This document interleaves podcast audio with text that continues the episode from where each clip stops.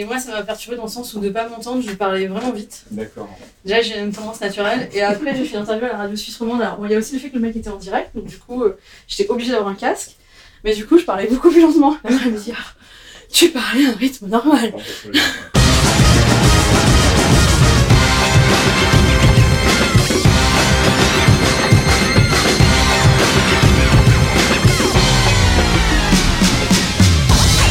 Bonjour Geekzone et bienvenue dans ce 17e épisode de DLC dans le canap, notre podcast de conversation euh, pendant lequel on reçoit ben, un invité dans le canap, euh, comme son nom l'indique, et avec qui on discute pendant environ une heure.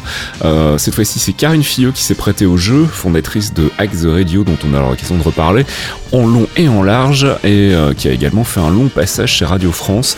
On parlera donc bien évidemment de radio et de podcast et puis bah accrochez-vous parce qu'elle est quand même assez speed donc faut la suivre. Propose qu'on retrouve donc euh, Karine Fillot sans plus attendre dans le canap.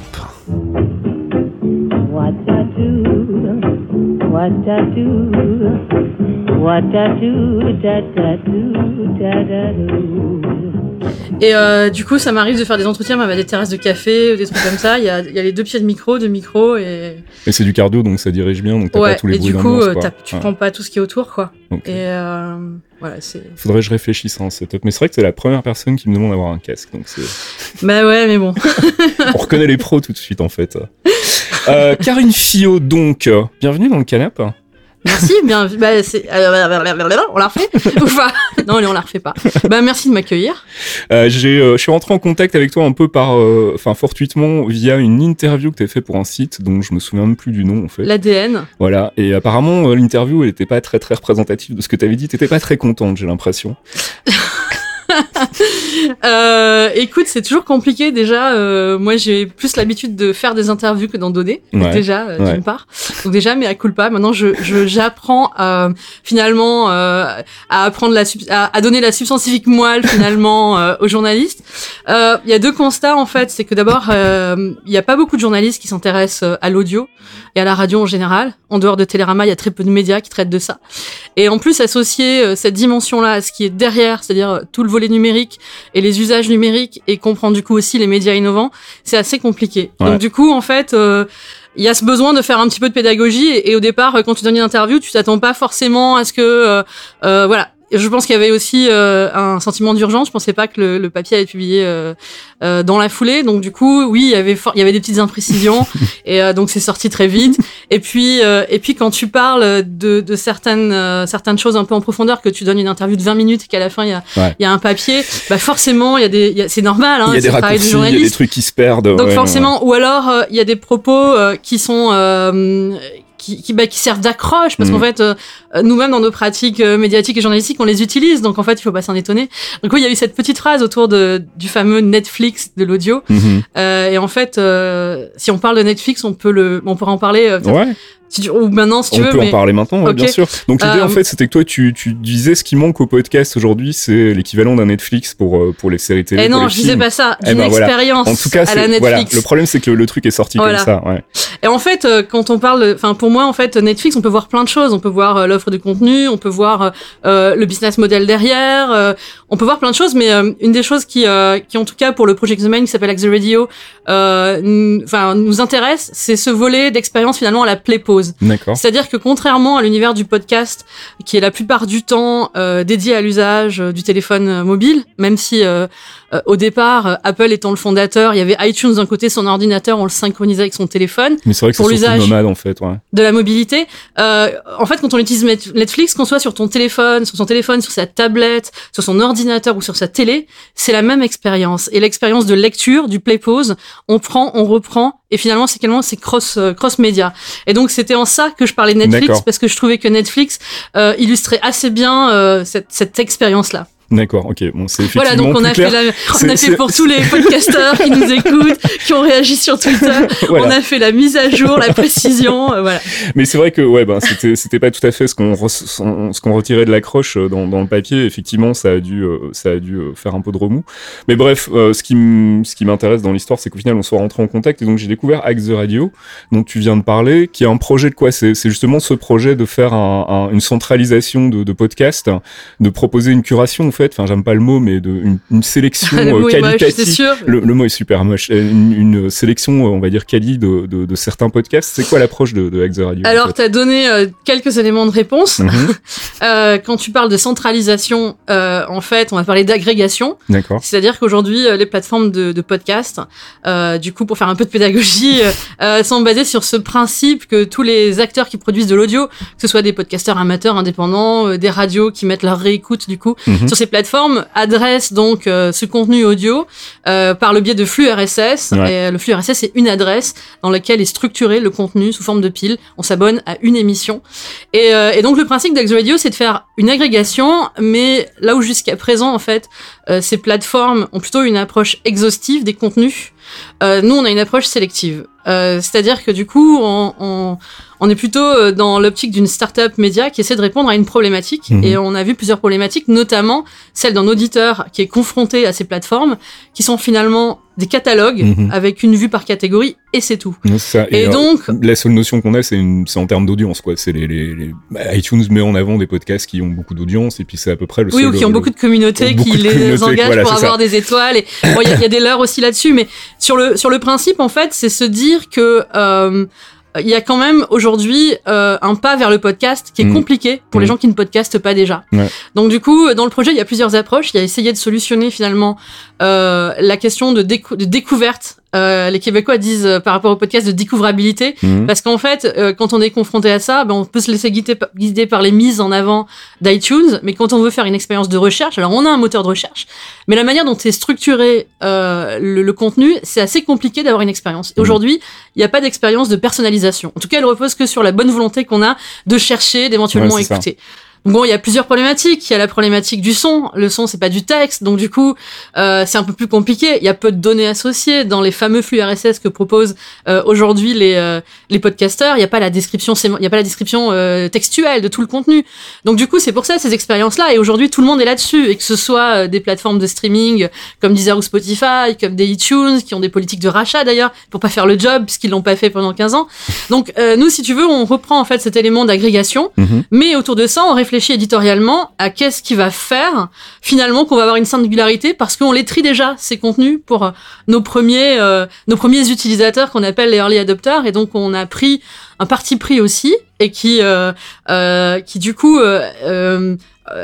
et, pas toujours forcément compris, c'est qu'en fait, pour nous, les podcasts de la réécoute des radios et les podcasts indépendants, ça reste des contenus, et que ce soit ces acteurs-là ou demain d'autres contenus qu'on mettra sur une plateforme comme Axe Radio. Et donc l'idée, c'est d'essayer de comprendre c'est quoi, euh, c'est quoi finalement euh, l'essence, la structure, le propos, l'adresse au public euh, d'un podcast de radio, celui d'un podcast indépendant, et même dans le podcast indépendant, il y a déjà plein de, Ouais. de formats qui émergent, et de se dire on va essayer d'avoir un, un filtre éditorial. Donc on a commencé à concevoir la première expérience sous forme de, de playlist de sons issus de podcasts. D'accord. Ok, donc des extraits en fait, euh, simplement de, de podcasts, un espèce de méga mix de podcasts. Non, c'est pas des extraits, c'est les euh, épisodes en intégralité. D'accord, mais quand tu dis des sons, en fait, c'est quoi alors du Des coup sons, c'est des podcasts, mais si je dis podcast, alors, alors attention, Ok, le oui, podcast, c'est c'est le podcast générique, On va et se ensuite mettre il y a d'accord sur le lexique. Donc en fait, on fait une playlist de podcasts. Le principe est pas de dire, tenez, il y a cinq podcasts auxquels vous allez ouais. vous abonner, parce que vous allez avoir finalement le même problème de savoir, mais ok, mais lequel j'écoute? Mhm. Donc, donc nous en fait, on prend des sons, on va dire, à l'unité, des unitaires issus de podcasts, donc de voilà. Et du coup, euh, on va traiter euh, ça sous forme d'une playlist qui va euh, associer, par exemple, un podcast de qualité avec un podcast de France Culture, de Radio Nova, de Nouvelles Écoutes, etc. Et donc, il y a parfois des playlists qui sont thématiques. Il y a parfois des playlists qui sont un peu des playlists un petit peu de, de mood. Alors, c'est ce qu'on connaît bien avec la musique. Ben, on essaie de la- de l'appliquer au, au contenu parlé. D'accord. Et évidemment, derrière, il y a finalement cette cette première approche qui est une approche un peu média, tournée vers les euh, vers les utilisateurs et vers les auditeurs pour essayer de, de comprendre de leur goût et de construire une expérience de de personnalisation. Et derrière, on fait aussi euh, une brique de technologie Mhm. euh, pour pouvoir structurer ensuite ce que sera bah, Axe Radio dans sa version qui sera plus. Aujourd'hui, on est en phase alpha test. C'est ce que les- demander, ouais, où vous la- en êtes aujourd'hui. Voilà. Vous testez déjà les trucs avec des gens en ce moment en cercle privé. et, euh, Bah, y a une. Tu peux t'inscrire. T'es pas encore inscrit. T'es pas encore inscrit, non, je vais aller Tu m'inscrire. peux t'inscrire à l'alpha test qu'on a proposé, c'est un site responsif pour l'instant. Euh, on a eu euh, du coup cette approche qui est euh, ne faisons pas une application. Euh, même si une application, ça règle des problèmes, notamment des problèmes qui concernent la, la mobilité, Mhm. l'écoute en mobilité, Euh, parce que finalement, moi donc, euh, du coup, alors je t'ai pas raconté d'où je viens, On va reprendre depuis parce qu'on est rentré, on, On est rentré tout de suite dans le cœur du sujet. Alors du donc Karine podcast. Fillot, qui est Karine Fillot? D'où viens-tu? Euh, T'es passé chez Radio France, ça je sais. Ouais, passé longtemps, hein, plus que passé. Hein. J'ai pas juste Euh, Ouais. traversé un couloir, Bah, toi t'as fait. Alors on va un couloir long qui tourne en rond, tu sais, à la maison de la radio. On va recommencer depuis le début. Euh, tu viens d'où? T'as fait quoi en fait à la base? Des, comme études? Qu'est-ce que tu voulais faire quand t'étais gosse? Alors moi j'ai Euh, pas fait. Alors ouais, alors euh, quand j'étais gosse, ça s'est situé à l'âge de 15 ans et, et les études, elles, elles- je les ai faites pendant que je bossais. D'accord. Euh, ah ben non, en fait moi j'ai commencé, tu sais, je suis dans l'ancien monde de la radio FM, Ouais. de la radio associative. Ouais, j'ai fait Et, ça aussi. Et voilà, donc moi j'ai commencé bah, ado à écouter les radios jeunes, hein, donc c'était des Super Nana euh, et euh, Malher sur Skyrock, des Doc Eddie Fool sur Fun, enfin voilà, euh, rien de très original, mais avec du coup bah, très vite un peu cette appétence pour ce média qui est la radio, donc radio associative à Marseille, Radio Galère, des stages pendant que j'étais au lycée à, à l'époque à l'ancien nom de Virgin, c'était Europe 2, D'accord. euh, qui, avait, qui avait, du coup des antennes locales à Marseille. Et puis, euh, et puis un jour, je, je lis dans Télérama, parce que j'ai 16 ans, mais je lis Télérama, parce que c'est le seul média qui parle de radio. Et je lis Projet de Radio Jeune à Radio France, et donc j'envoie ma petite cassette analogique. Ah là là, oui. Et là, euh, on me dit, euh, et je passe mon bac cette année-là. Et, euh, et donc, je passe mon bac. euh, et euh, le 17 juin, où la radio Le Move, la radio jeune de Radio France naît en, en 97, et ben, je suis entre mon épreuve de maths et de philo. Et un mois après, ben, je commence. Et donc, je ne fais pas l'IUT que je dois faire à ce moment-là, qui est un, un DUT qui s'appelle Métier de l'Internet et du Multimédia, que j'ai fait finalement cinq ans après, euh, en parallèle de la radio. Et du coup, je, je, je, je fais un peu mon école de la radio dans cette radio qui était le Move à ces années-là, euh, qui a été pour, euh, pour beaucoup aussi aujourd'hui de journalistes en fait une école, euh, parce que c'était une radio d'abord qui était tout de suite numérique. C'était la, la première radio numérique à Radio France. Et donc euh, quand qui a commencé pendant quelques mois à Paris, qui s'est installé ensuite pendant euh, longtemps à Toulouse. Mhm. Et euh, quand on croisait euh, des syndicalistes qui venaient, qui regardaient, on était quoi, quel statut, quel machin, mais comment tu as un multipiste, c'était terrible. Et pour nous, ben en fait, c'est devenu un peu une école de penser aussi avec des métiers euh, euh, qui se mélangent Ouais. euh, et, et, et pas euh, cette idée de de- d'un côté des techniciens, de l'autre côté des journalistes Ouais. dans un coin, non. Et euh, du coup, ça a été vachement euh, vachement formateur. Euh, parce que et, et d'ailleurs euh, quand tu regardes tu vois les, les gens qui sont passés au, au Move euh, doivent parler certains euh, aux auditeurs c'est des Rebecca Manzoni euh, Mhm. alors qui sont toujours à- beaucoup à Radio France des Mathieu Culeron des Laurence Perron Omar Waman qui a envoyé spécial euh, des- enfin et du coup Grégory Phillips euh, qui a envoyé spécial lui aussi aux États-Unis et euh, et du coup euh, ben en fait on, on a eu tout de suite euh, en tête de penser euh, pour des usages qui euh, finalement commençaient à être les nôtres. On est en 97, on commençait tous à découvrir Internet. Mhm. Avec, tu vois, il y avait, il y avait un chat, il y avait une chatroom euh, en 2000 euh, au Move, et du coup, il y avait aussi cette proximité finalement avec les audiences. Et, euh, et puis voilà, c'est c'est une radio qui a été compliquée, qui se renouvelait tous les deux ans avec des directeurs différents, mais euh, on avait ce, ce truc de mission de service public euh, euh, tourné vers les jeunes, jeunes que nous étions à l'époque, tu vois, moi fraîchement sorti de mon bac. Et voilà, donc je, je suis restée longtemps dans cette radio parce que l'espoir euh, fait vivre, qu'à un moment donné les choses émergent. Et cette radio a marché quand même à une époque. Mhm. Donc moi j'étais, euh, j'ai commencé en fait animatrice et euh, animatrice, présentatrice, journaliste. En fait, les, les métiers se mélangeaient un peu selon si tu faisais des chroniques, du magazine ou alors de, l'animation. Ouais, la c'est l'esprit, c'est l'esprit radio associatif, ça, hein, où tu fais un peu tout, quoi. Enfin, tu fais à la fois de la Bah, tu prod, fais fais à pas la fois de tout, tu fais pas tout en même temps. Ouais, mais du ça. coup, quand il reste, euh, quand il reste euh, 14 ans, bah, tu fais plusieurs métiers, ouais. Donc, euh, donc non, c'est, ça avait rien à voir avec une radio associative, parce que pour avoir connu la radio associative, je veux dire, non, c'est pas Alors, je du tout parlais ça. de l'esprit plutôt, mais effectivement, il y avait des moyens, les moyens étaient pas les Déjà, il y mêmes. avait des moyens. Ne serait-ce que pour ça. Et puis, tu avais surtout une structure avec des directeurs d'antenne. Enfin, tu vois, euh, enfin, d'ailleurs, euh, c'est quelque chose que les radios généralistes n'ont pas. C'est que dans cette radio, comme d'ailleurs dans certaines radios privées, la Mhm. notion de directeur d'antenne et de directeur de programme, elle existe réellement. Mhm. Euh, Aujourd'hui, je ne pense pas que 10% des animateurs d'une radio comme France Inter euh, soient débriefés, par exemple. Et pourtant, c'est hyper important.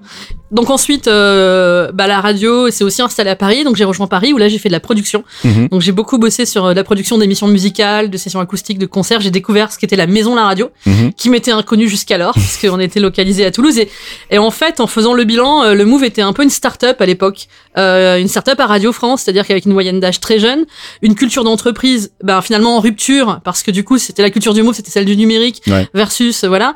Euh, c'était aussi une radio qui du coup a dû faire ses preuves pour avoir des fréquences. Donc à partir du moment où euh, il y a eu euh, de l'audience dans des villes comme Toulouse, comme Angers, comme Nantes, bah, il y a eu un plan de fréquence avec euh, France Bleu qui a donné de ses fréquences notamment. Et puis l'arrivée à Paris, la fréquence parisienne, et du coup, il fallait faire des preuves finalement de concept Ouais. et d'audience, voilà. Et, et j'en suis, j'en suis partie. Bon, une année sabbatique au milieu, mes études, tout ça, parce qu'à un moment donné. Et puis j'ai fondé une web radio aussi parce que du coup, bah, quand t'es dans un groupe comme Radio France et que t'as envie que les choses avancent, des fois c'est un peu compliqué. Donc, donc en 2007, j'ai bah, un à l'époque du Move. Bah lui, il était de cette nouvelle génération qui n'était pas passé par la case radio associative, Ah ah. mais par la case je monte ma web radio. D'accord. Et donc euh, avec un avec un copain à l'époque euh, qui était euh, qui était réa euh, au Move, et ben euh, pendant euh, pendant deux mois on prenait des cours de serveurs, de programmation, d'outils pour faire de la programmation musicale, etc.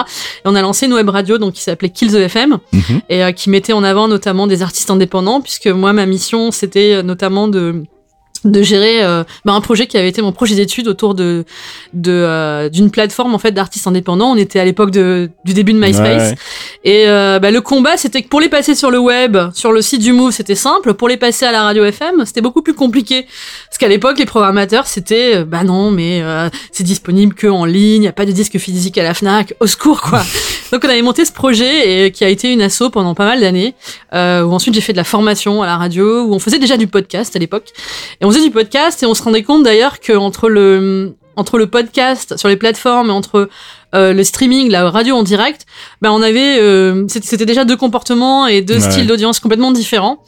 Euh, et que c'était finalement on avait des résultats assez intéressants sur le podcast mais qui euh, à l'époque de 2008-2009 avaient rien à voir avec euh, avec aujourd'hui mais qui restaient malgré tout compliqués pour convertir les gens à ce fameux flux RSS euh, donc voilà puis bah après ça c'est il y a eu le retour à Paris enfin et puis bon ça s'est arrêté. Et puis euh, ça a pris plus la forme voilà d'une d'une asso où j'accompagnais les j'accompagne toujours d'ailleurs des, des particuliers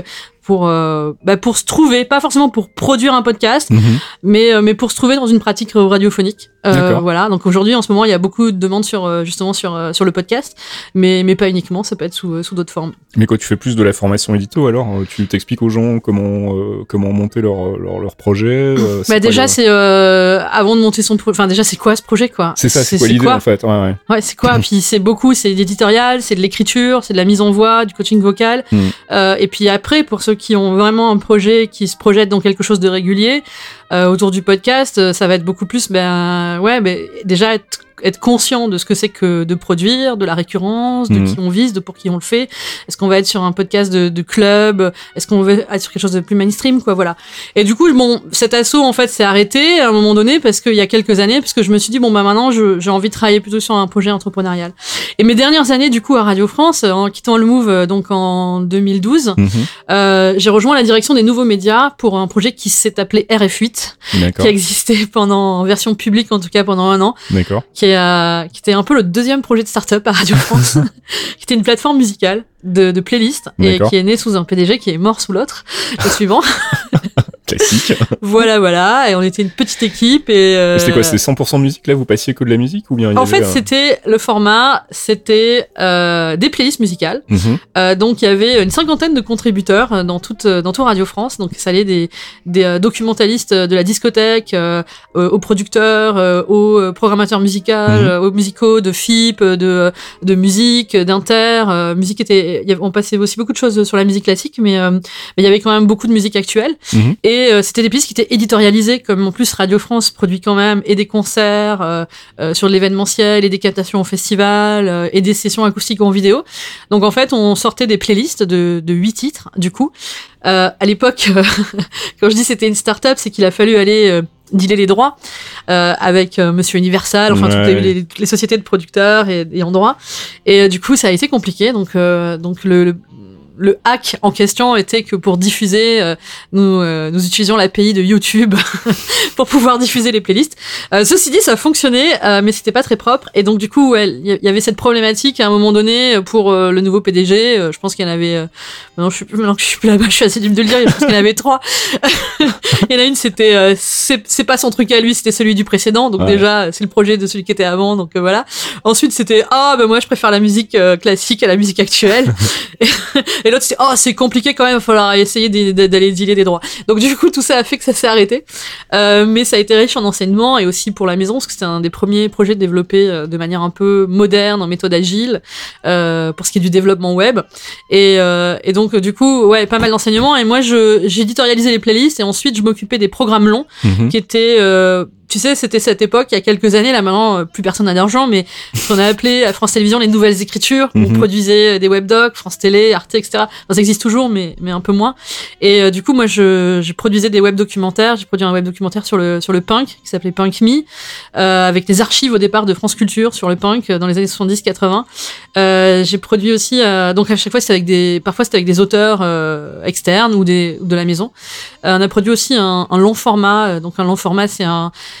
c'est un site internet tout en longueur qui Ouais. retrace là une histoire. C'était sur l'album Pros Combat d'MC Solar pour les D'accord. 20 ans.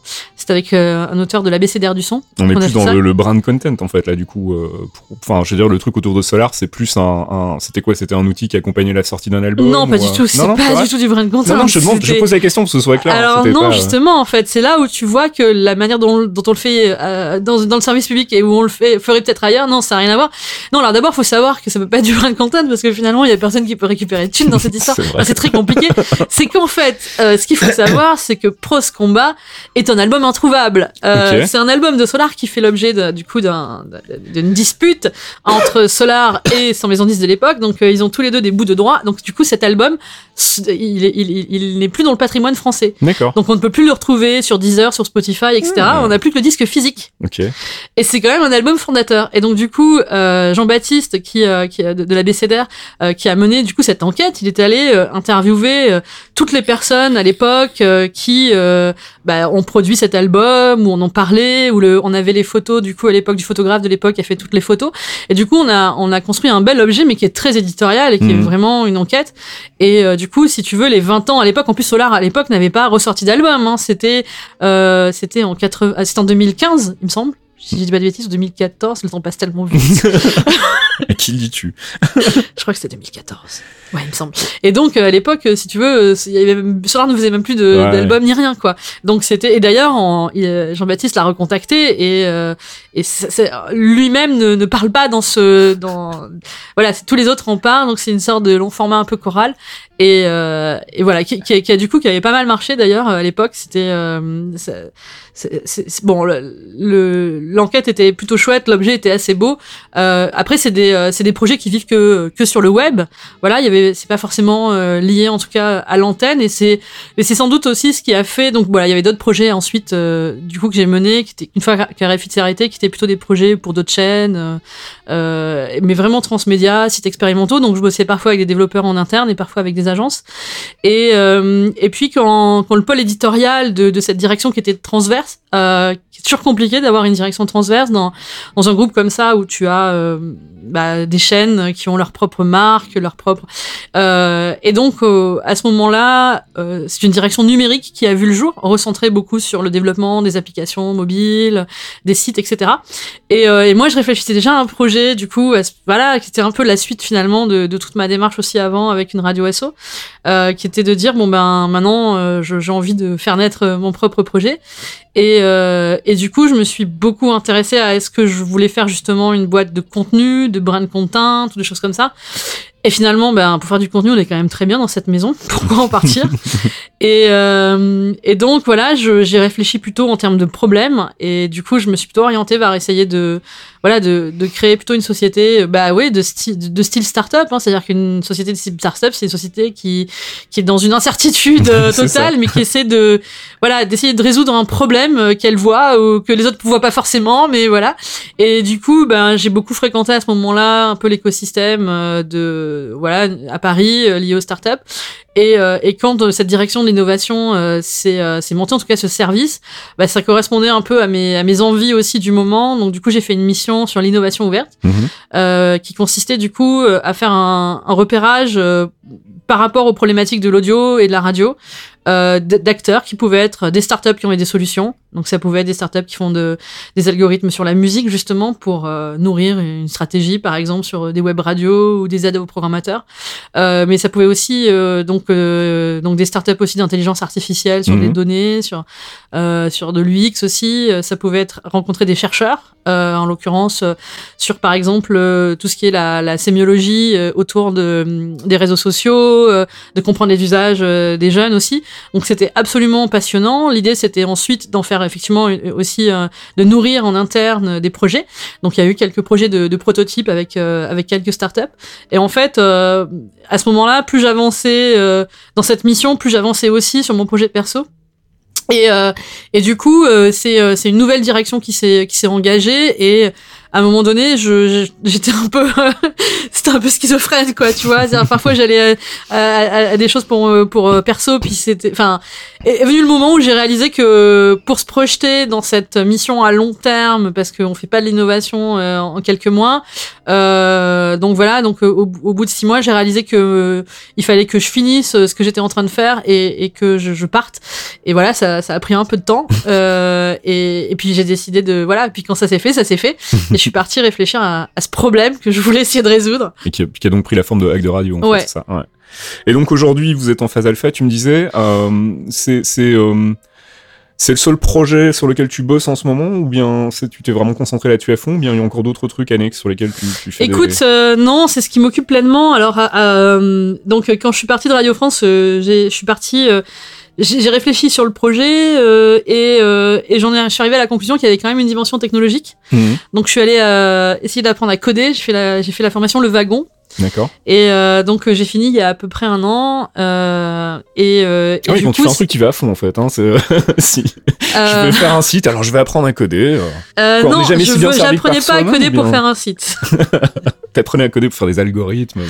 J'apprenais à coder pour comprendre ce que j'allais faire. Ce qui est, ouais, ce qui est, ce qui a, ce qui a du sens.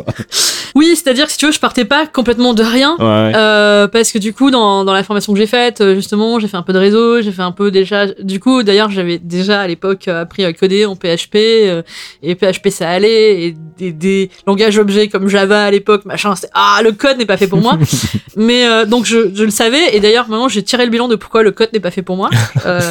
Et euh, alors si tu veux que je t'explique. Oui, bah oui. Attends, tu utilises un truc, tu vas nous expliquer là. En fait, euh, je pense que j'ai développé des pratiques avec l'éditorial Mhm. et des pratiques d'écriture euh, qui du coup sont contre-intuitives avec le code. Je m'explique. D'accord. Euh, quand tu traites un sujet, euh, en tout cas moi ma manière de traiter un sujet, parfois je vais m'intéresser à un thème, je vais aller chercher des ressources sur ce thème, je vais commencer à écrire et en commençant à en écrire, je vais penser à d'autres choses, etc. Mhm. Et donc cette écriture, en tout cas pour moi, elle est, elle est pas linéaire. D'ailleurs, euh, j'utilise tellement l'ordinateur depuis longtemps avec cette souplesse de copier, coller, déplacer, etc. Ouais. qu'aujourd'hui je suis incapable d'écrire avec du papier. C'est malheureux, mais c'est comme ça. et du coup, c'est euh, c'est aussi en fait une composition finalement un peu composite. Et euh, donc il y a pas une linéarité. Ouais. Et du coup, je quand j'écris, euh, je ne m'interdis pas d'aller rajouter un bout de sujet, un bout de référence, etc. Et le problème quand tu codes c'est que c'est pas très propre. c'est que tu peux pas faire ça. c'est qu'il faut être hyper méthodique Ouais. et il faut pas avoir une pensée qui, qui s'en va ailleurs, quoi. Et je m'en suis rendu compte en faisant un des exos, enfin, je m'en doutais déjà, mais en faisant un exo au wagon, euh, dans un grand moment de solitude, où, où j'essayais de trouver, toujours de chercher, alors que la solution était là et simple, et ben non, euh, j'allais, voilà. Et en fait, euh, et en fait, c'est pas possible, et il faut cette discipline-là, Mhm. il faut il faut aimer rentrer dans dans cette chose là euh, après euh, pour autant, faire du code, c'est très créatif parce que tu te rends compte qu'il y a plein de manières différentes de faire, d'arriver au même résultat. Ouais, ça. Et ça, c'est en l'ayant fait aussi que tu t'en rends compte. Mais en fait, voilà, pour moi, c'est un peu, c'est un peu compliqué. Et puis, euh, et puis, je pense qu'aussi, au bout d'un moment, faut avoir le goût, quoi. Mhm. Et donc, si tu veux, tu le vois quand tu fais une formation du wagon, euh, on est 20, ceux qui ont un cursus et notamment d'ingé, etc. euh, ils ont été habitués et tu sens qu'ils sont nettement plus à l'aise. C'est évident. Enfin, voilà. Après, ça veut pas dire que pour autant, euh, euh, je pense que quiconque n'a pas fait, tu peux, si tu n'as pas fait de code, tu peux pas savoir si c'est fait pour toi ou Oui, pas. c'est ça. C'est, je pense que vraiment, faut, c'est un truc qu'on devrait tous apprendre à faire. Mais moi, je le savais, mais je venais pas, je venais pas chercher ça. Enfin, je venais en tout cas euh, me dire que peut-être euh, là, euh, le, le, le web et le développement, donc à l'époque en 2017, euh, peut-être. Et j'ai compris plein de choses que je que je savais pas. J'ai compris comment on, on faisait des sites aujourd'hui, qui étaient voilà le, le, le modèle vue contrôleur, etc. Bon, c'est des trucs. Mais et comment tout ça s'articulait et quels étaient les choix à faire et ça prend combien de temps de coder ceci, coder cela, etc. Et c'est quoi les grandes tendances et les sensibilités sur le ce qu'on appelle le back-end euh, qui est plus dans l'algo lourd et le front-end qui est plus dans le comportement avec l'utilisateur, etc. Et du coup, en fait, comprendre ça, c'est aussi comprendre plein de choses pour la suite. C'est comprendre, euh, ben, tu vois, là, je bosse avec un développeur en ce moment, il est hyper à l'aise sur le sur le back, euh, le front, euh, il fait, mais voilà. Et, et du coup, quand tu sais c'est quoi ça, les enjeux derrière, bah, pour piloter après la suite, c'est c'est hyper intéressant. Et puis il y a aussi la dimension d'architecture, de solutions, d'hébergement, etc. Donc si tu veux, en fait, euh, euh, j'avais besoin de me faire euh, de faire une vraie vision tech aussi euh, de ce projet pour réussir à faire des choix, pour euh, pour savoir que euh, moi ma valeur ajoutée n'était pas là, mais que pour autant ça n'empêchait pas euh, d'avancer, d'avoir aussi une vision tech. Et du coup, finalement, j'avais aussi une culture du web qui qui vient se mettre à tout ça et qui fait que bah maintenant voilà, je, je suis à l'aise euh, finalement aussi. parles. Et je suis Ouais. aussi un peu capable de coder. Mais du coup, est-ce que cette, cette approche du code que tu as eu a eu une influence sur ton éditorial? En, en- en gros, est-ce que ça t'a euh, permis de prendre conscience qu'il y a des trucs que tu pouvais peut-être pas faire comme tu voulais, ou est-ce qu'au contraire, ça t'a donné des idées en te disant tiens, euh, cette, cette manière de traiter euh, le code me donne une idée en fait sur mon sur mon éditorial? Ça m'a permis de phaser, de phaser, de phaser, de faire des phases, de savoir qu'est-ce qu'il fallait faire en premier, qu'est-ce qu'il fallait faire après. ce qui est déjà pas mal. Et en fait, euh, parce que effectivement, euh, ce qui- ce qui est souvent rigolo avec un développeur, c'est que tout est toujours possible. Ouais, ok. tout est toujours possible. Après, c'est une question de moyens, de temps, de ça. ouais. et en fait, phaser, c'est essentiel parce que du coup, ça te, ça permet, si tu veux, moi, j'avais ma vision, j'ai la vue large des choses, etc.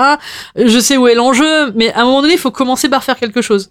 Et donc, c'est, c'est faire des choix avec tes moyens existants et te dire, mais quelle est finalement la plus petite expérience qui peut euh, faire en sorte que bah, t'apprennes de ça et voilà. Et, euh, et c'est, c'est, c'est comme ça que font aujourd'hui les startups, c'est comme ça aussi que les grands groupes s'inspirent pour être ce qu'on appelle agile Mhm. c'est se poser les bonnes questions. Et en fait, on est, on est aujourd'hui, euh, on passe du cahier des charges qui sert plus à rien qu'on tablait. Et en fait, c'est quoi? Parce que pour les gens qui connaissent pas l'agilité, c'est quoi le principe? En grosso modo, hein, mais avant, on faisait des cahiers des charges très précis entre un client et un prestataire, et du coup, le client, euh, entre le moment où euh, le, le chantier commençait et la fin, eh ben, il avait ses besoins avaient changé, il a Mhm. complètement changé.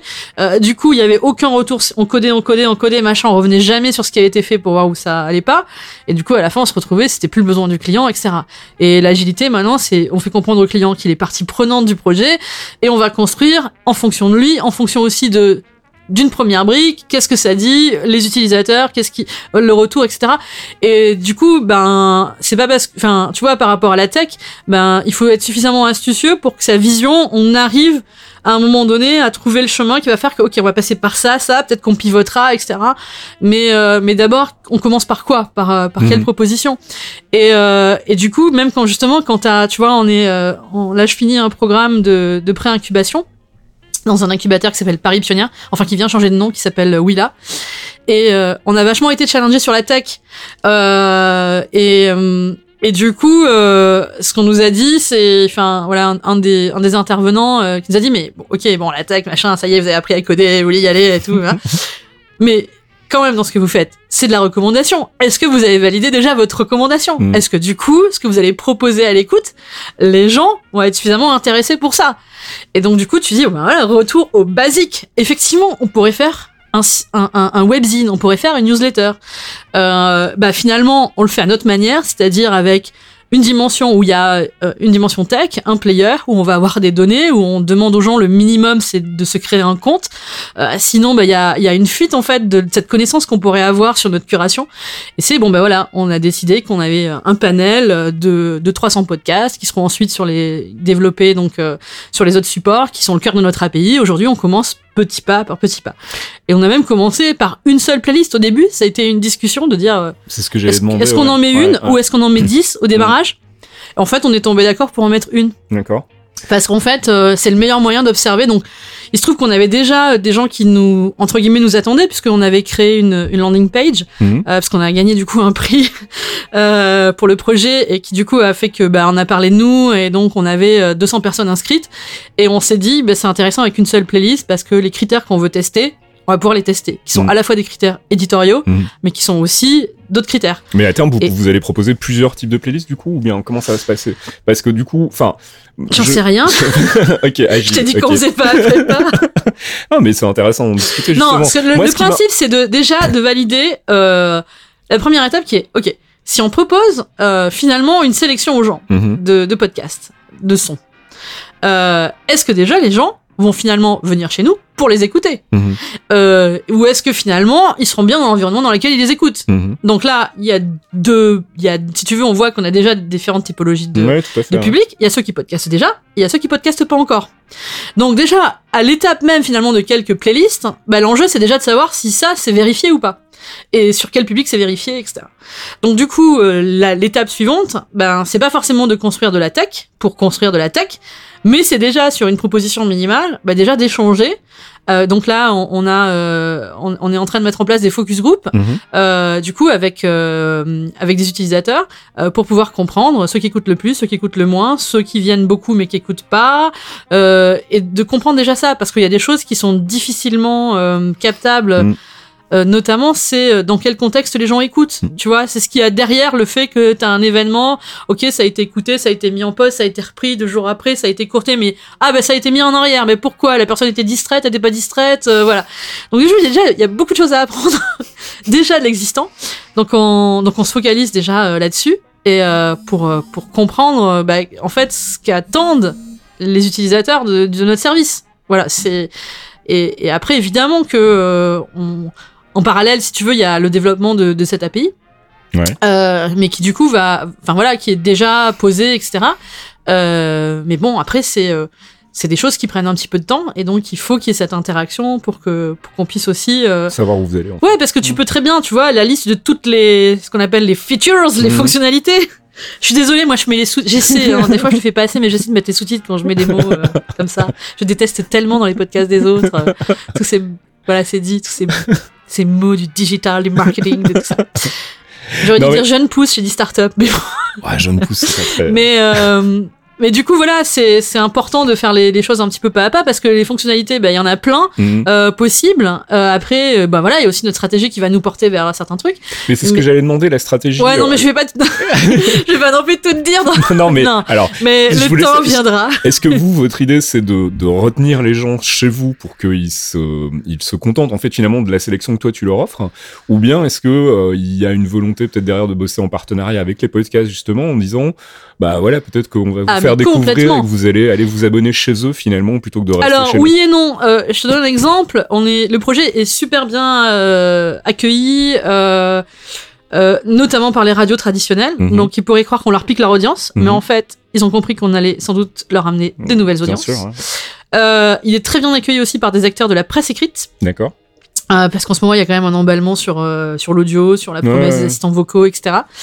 Euh, et voilà. Et donc du coup, si tu veux, on, on a euh, des acteurs comme Radio France euh, sur lesquels on échange beaucoup. Bon, en plus, c'est mes anciens patrons, et euh, parce qu'ils ont compris la cette dimension-là, de ce filtre-là, du fait que ce qu'on construit c'est différent, que euh, on va aller aussi le, le projet sur lequel on a été primé, c'est un projet de chatbot média, et que donc potentiellement, bah, on peut aussi leur amener des audiences plus jeunes. Donc donc ils sont pas, pour l'instant, si tu veux, de toute manière, euh, dans ce qu'on fait, euh, ben on, on c'est un projet, c'est comme un projet de recherche pour Mhm. eux, tu vois. C'est donc euh, il ça serait idiot de, de couper en disant ah il y a de contenu machin etc.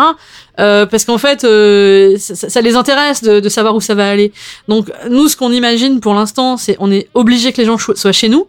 Mais en même temps qu'ils sont chez nous, en même temps, on n'héberge pas les sons des autres, donc Oui, ils sont toujours ça, chez les autres. Donc ouais. du coup, tu vois, il n'y a, pas non en plus, fait. voilà. Ouais. On propose pas des fonctionnalités avancées de télé, donc on verra à ce moment-là le temps voulu. Mais de toute manière, c'est la même chose chez les agrégateurs euh, classiques, si tu veux. La différence, c'est que nous, on est un agrégateur pas classique, mais Ouais. à la fin, c'est la même chose. Euh, quand tu télécharges euh, une application, bah, sur, tu vois, euh, sur Apple, euh, sur ton téléphone, tu as aussi ton compte, euh, etc. Donc, euh, donc c'est un peu pareil. Après, nous, justement, ce, qu'on- ce sur quoi on travaille, c'est sur cette fameuse question des données. Et les données de ce qui a été écouté euh, des uns et des autres, on les a. Et donc, c'est c'est- c'est là où va aussi peut-être se nouer, euh, tu vois, euh, Une un relation, échange ouais, réciproque, etc. Donc euh, bon, là, ça, ça nous amène sur la question des justement de ces partenariats, des business models, etc. Donc on en a établi plusieurs.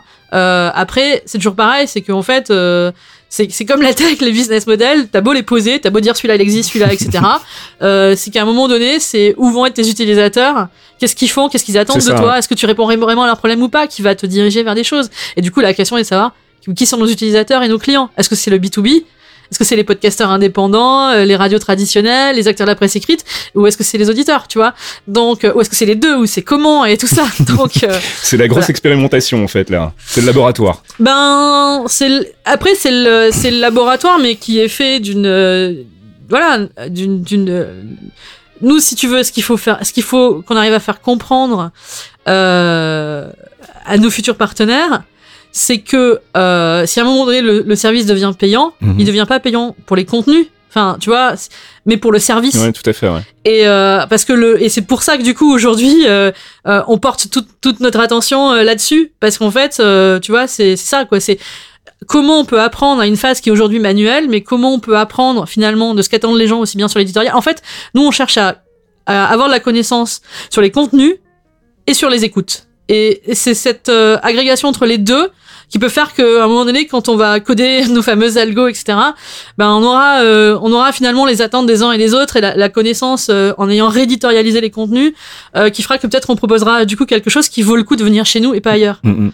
Mais c'est vrai que c'est une grosse lacune en ce moment, c'est tout ce qui est... euh, euh, alors forcément, à terme, c'est pour la monétisation, mais à la base, déjà, juste avoir une perception de son audience, c'est très difficile aujourd'hui quand on voit du podcast. quoi. On a des chiffres finalement très bruts sur des services euh, qui sont euh, euh, pas forcément... Enfin, qui sont... Je sais pas, j'ai Mais par exemple, toi dans le canap, qu'est-ce que tu sais sur dans le canap Bah, tout ce que je sais, c'est combien de gens écoutent tous les mois, et c'est à peu près tout. Après, j'ai les retours qui sont sur les forums, qui sont des retours euh, textuels, donc des gens qui viennent Ouais. commenter en disant ça c'était cool, ça ça m'a fait chier, etc. Mais j'ai pas, euh, j'ai pas vraiment de visibilité sur euh, est-ce que les gens écoutent tout euh, d'un coup, euh, est-ce qu'ils sont attentifs quand ils écoutent, par exemple. C'est super important aussi, ça, parce que t'as peut-être un mec qui va t'écouter, qui va écouter 10 minutes, et puis qui va décrocher, et qui en fait va pas s'intéresser à la suite. Ça, c'est un élément qui pour moi est important. Euh, mais euh, je le saurais pas en fait. Et ça, c'est des trucs, tu vois, qui nous manquent Mm. aujourd'hui en tant que producteur, et puis aussi derrière pour aller faire, euh, pour valoriser nos podcasts en disant, bah maintenant on voudrait bien bouffer un peu aussi. Ouais. Donc euh, bah voilà, nous on a, si je dis on a autant de milliers d'auditeurs tous les mois. J'ai pas l'impression que c'est suffisant pour aller convaincre qui que ce soit aujourd'hui. Oui, puis quoi. tu dis, ça veut dire, c'est pas, en plus, quoi. attention, c'est pas des milliers d'auditeurs, Non, c'est des milliers d'écoutes Ouais, et ou ça. de téléchargements, Exactement. tu vois. Ouais, ouais. Et du coup, justement, c'est pas des auditeurs, c'est des écoutes et des téléchargements. Et du coup, c'est pour ça qu'il y a cet enjeu-là euh, dans ce milieu-là autour de l'audio. Pouvoir Euh, qualifier qu'en en plus, fait, si tu veux, ouais. la- le- les, les, euh, les acteurs euh, de, de la monétisation sur le digital tirent aujourd'hui le bilan euh, de ce qui a été fait, la recherche du clic, euh, la chaîne de valeur qui s'est complètement déconstruite Mhm. entre les annonceurs et les diffuseurs, avec notamment l'arrivée des GAFA qui, elles, savent très bien sourcer et voilà. Et du coup, faire des panels de gens, voilà. Et donc, du coup, aujourd'hui, l'audio digital, il va, il, prend forcément, il va prendre en compte ce paramètre. Alors, pas là en ce moment, parce que c'est tout beau, c'est tout fun, c'est, c'est super, le podcast, ça explose aux États-Unis, en France, ça frémit, machin. Euh, bon, mais euh, du coup, cette question-là, elle est posée.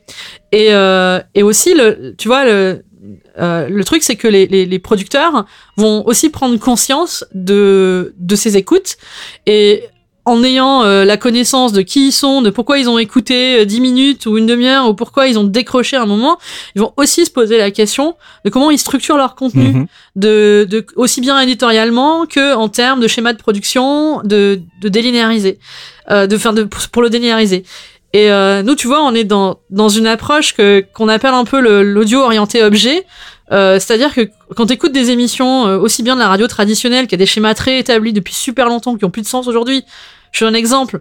Une émission généraliste, souvent, euh, ça va être euh, ok, euh, je fais mon lancement, je, je dis qui sont mes invités, blablabla, ça dure deux minutes, et puis après, pim, un disque. Mhm. Bah, pourquoi il y a un disque?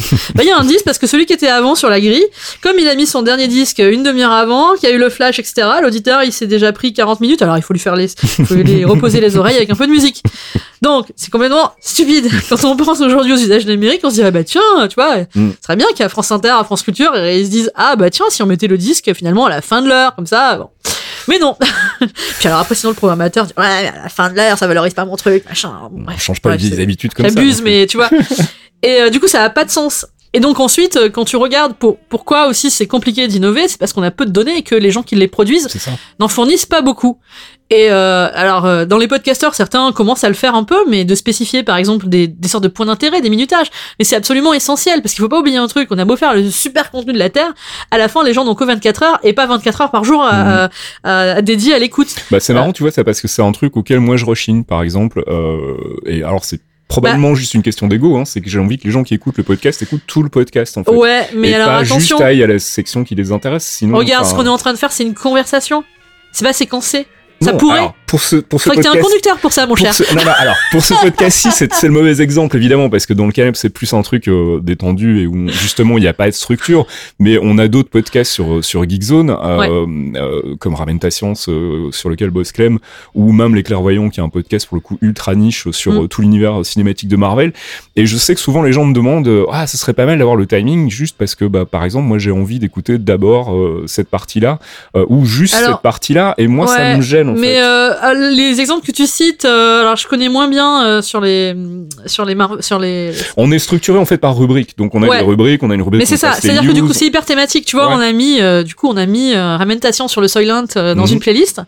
Et en fait, euh, ce qui, on, on a on n'a pas mis de, parce qu'on met des index sinon sur des sortes de points de- d'intérêt. Euh, faut pas trop le dire. Mais- non mais, enfin si, il faut le dire justement. C'est-à-dire que si tu veux, on n'en a pas mis sur le Soylent parce qu'en fait, le, on- parce que du coup, on écoute tout ça, Mhm. c'est pas. Et euh, en fait, à un moment donné, le truc se tient, tu vois. Si, par contre, euh, si il y avait un truc, c'est qu'à un moment donné, il y a une chronique euh, dedans. Je crois qu'il y a une chronique de. Il y a de, un de- de de à la fin, ouais, tout à fait, ouais. Euh, et, euh, et donc du coup, effectivement, on aurait pu mettre à ce moment-là, mais le truc était attenant, ça allait. Mais là, je pense plutôt à des émissions euh, qui euh, vont. Donc ça se tient, c'est construit comme un magazine, si Ouais. tu veux. Donc la différence, c'est que dans le public, il y aurait peut-être, ce serait peut-être des moments de plateau, puis à un moment donné la partie Mhm. magazine, en reportage, etc. Et là, c'est intéressant parce qu'en plus, comme c'est fait du coup pour qu'il y ait justement des sujets différents. Bah là, t'as as besoin de mettre ces séquençages. Mais euh, moi, par exemple, euh, je me souviens euh, euh, cet été, euh, j'ai écouté beaucoup de trucs justement pour euh, faire le panel et j'étais hyper embêtée. Et euh, ah, du coup, ça nous a donné des, des idées de bon, faudrait faire ça comme ça, machin. Mais je me souviens avoir écouté l'apéro du Capitaine que je Mhm. connaissais pas à l'époque. Et je commence à écouter, je fais oh là là, mais putain, mais je connais plein de potes qui adoraient ça. Et je dis mais en même temps, euh, faut rentrer dedans quoi. Ouais. C'est pas pour tout le monde. Et je fais non, mais c'est la libre antenne. C'est c'est de la. Il y a beaucoup de podcasts qui fonctionnent sur ce schéma-là, en fait. Ouais, hein. et alors, je me dis non. Et puis arrive là, genre 1h20, tu vois. et là, j'entends une chronique. Et c'était une chronique sur euh, que sont devenus les lanceurs d'alerte, tous, et, et Snowden, machin. Et je commence à écouter, je fais, bah mince alors. Ce sujet-là, il est super.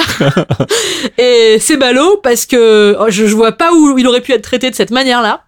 Et je dis, il est assez bien documenté. Et je dis, mais mince, je ne peux pas recommander chaque semaine l'apéro du Capitaine pour une chronique qui à 1h20 dans le son, tu vois. C'est pas possible. Parce que l'approche, c'est pas de satisfaire les gens qui sont déjà dans la pop culture, dans la tech, etc. Mais c'est d'essayer aussi d'embarquer euh, une population plus mainstream et qui n'a pas passé cet euh, usage et qui n'est pas dans le club de, de ceux qui écoutent, tu vois, euh, ce type d'émission.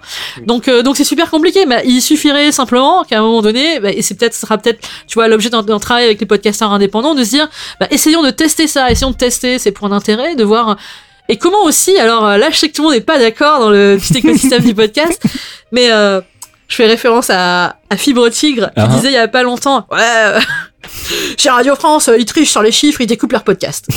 Il a une euh, c'est pour tricher sur les chiffres. contre les podcasts institutionnels. hein. Alors c'est dommage parce qu'on on on n'a pas pu se voir là récemment, il y avait une table ronde sur le Faudrait que podcast. je et- l'invite d'ailleurs. tiens. mais, euh, mais en fait, moi, quand j'ai entendu ça, ça m'a fait assez sourire.